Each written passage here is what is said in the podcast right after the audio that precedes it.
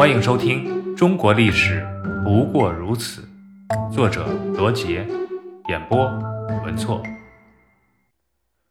魏忠贤擅权。明熹宗朱由校在位七年，在他统治的七年间，让一个文盲当上了秉笔太监，使明朝的宦官专权达到了极致。这个宦官就是大名鼎鼎的九千岁魏忠贤。魏忠贤是河间府肃宁人，今河北肃宁县。少时家境贫穷，混迹于街头，不识字，但却懂得骑马与射箭，喜欢赌博，迷恋酒色。魏忠贤经常和一群恶少赌博。有一次，他赌博大输后，感到很苦恼，便恨而挥刀自宫。后改名叫李进忠，因早与宫中太监熟识通融，谣传因此未尽全身，仍有一粒睾丸。后来又改回原姓，得皇帝赐名为魏忠贤。万历十七年（公元一五八九年），魏忠贤被选入宫，隶属于太监孙先，靠巴结他进入了甲字库。后又请求做皇长孙的母亲王才人的典膳，专门负责才人的饮食供应，从而巴结上了魏朝。又后来，魏朝多次向王安称赞魏忠贤，王安也开始善待他。长孙的乳母名叫客氏，一向私下服侍魏朝，这就是所谓的对食关系。到魏忠贤进宫后，客氏又与他沟通，于是。客氏冷遇魏朝，而喜爱魏忠贤，两人结成了很深的关系。熹宗朱由校幼年丧母，由奶妈客氏抚养长大。客氏十八岁便入宫，给朱由校做乳母。十九岁那年，丈夫去世，从此成了寡妇。朱由校从小便由她带大，甚至对她形成了极深的恋母情结。长大以后也离不开她。所以，当上皇帝后不到一个月，就封客氏为圣奉夫人，同时提拔与客氏有暧昧关系的魏忠贤为司礼监秉笔大太监。从此，目不识丁的魏忠贤便开始大权在握。相比于之前专权乱政的宦官王振、刘瑾等人来说，魏忠贤毫无文化修养，而且品行也全无可称道之处。他之所以能够擅权乱政，其主要原因就是明熹宗贪玩怠政，因此给了魏忠贤提供了可乘之机。魏忠贤明白了这个道理后，便挖空心思引诱熹宗纵情玩乐。熹宗虽对政务一窍不通，却生性灵巧，尤为精通木工制作和土木建筑，经常在宫中亲自动手建设曲廊雅室。近乎达到了废寝忘食的地步，以致朝政大事全都交给了魏忠贤处理。毫不夸张地说，明熹宗是一个被皇帝给耽误了的艺术家。掌握大权之后，魏忠贤十分的嚣张，他指挥特务机构东厂，并掌握了锦衣卫，组织了一支上万人的宦官武装，而朝中的非东林党人也都纷纷投靠附庸于魏忠贤。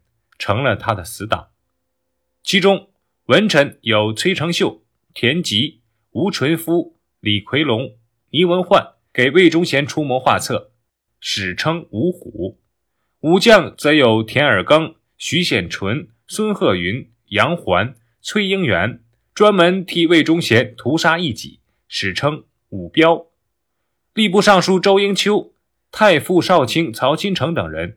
称为魏忠贤门下的石狗，拜魏忠贤为干爹的李鲁生、李藩、十三位等人称为石海尔。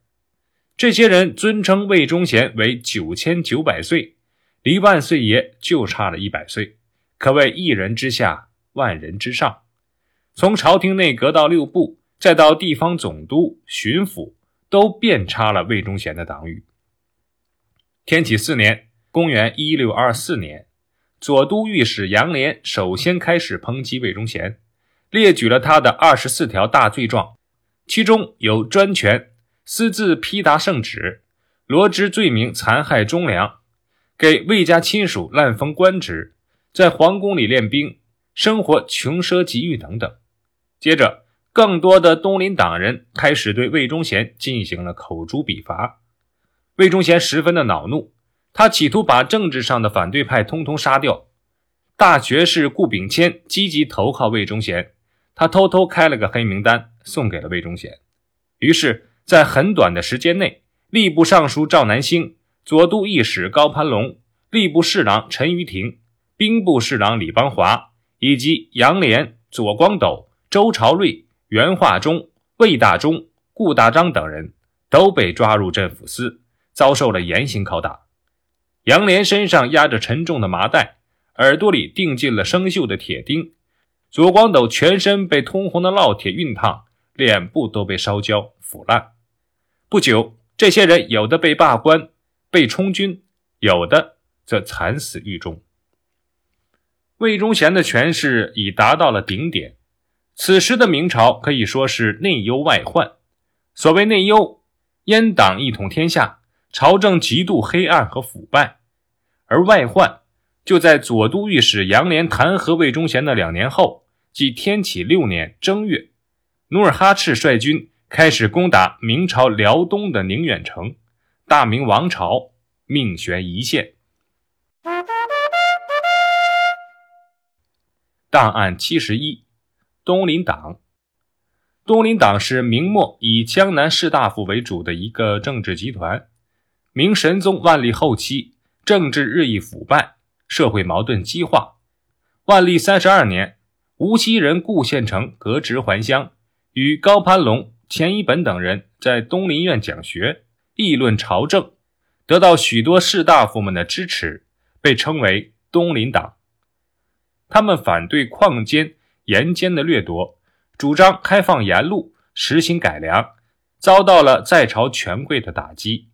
明熹宗时期，魏忠贤专权，在万历朝被东林党罢了官的人，纷纷投靠了魏忠贤，企图东山再起。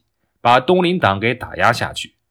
好在这时，大学士叶向高、韩正辅佐朝政，其他著名东林人士邹元彪、赵南星、王继、高攀龙等都任要职，左光斗、魏大忠、黄遵素等都是谏官。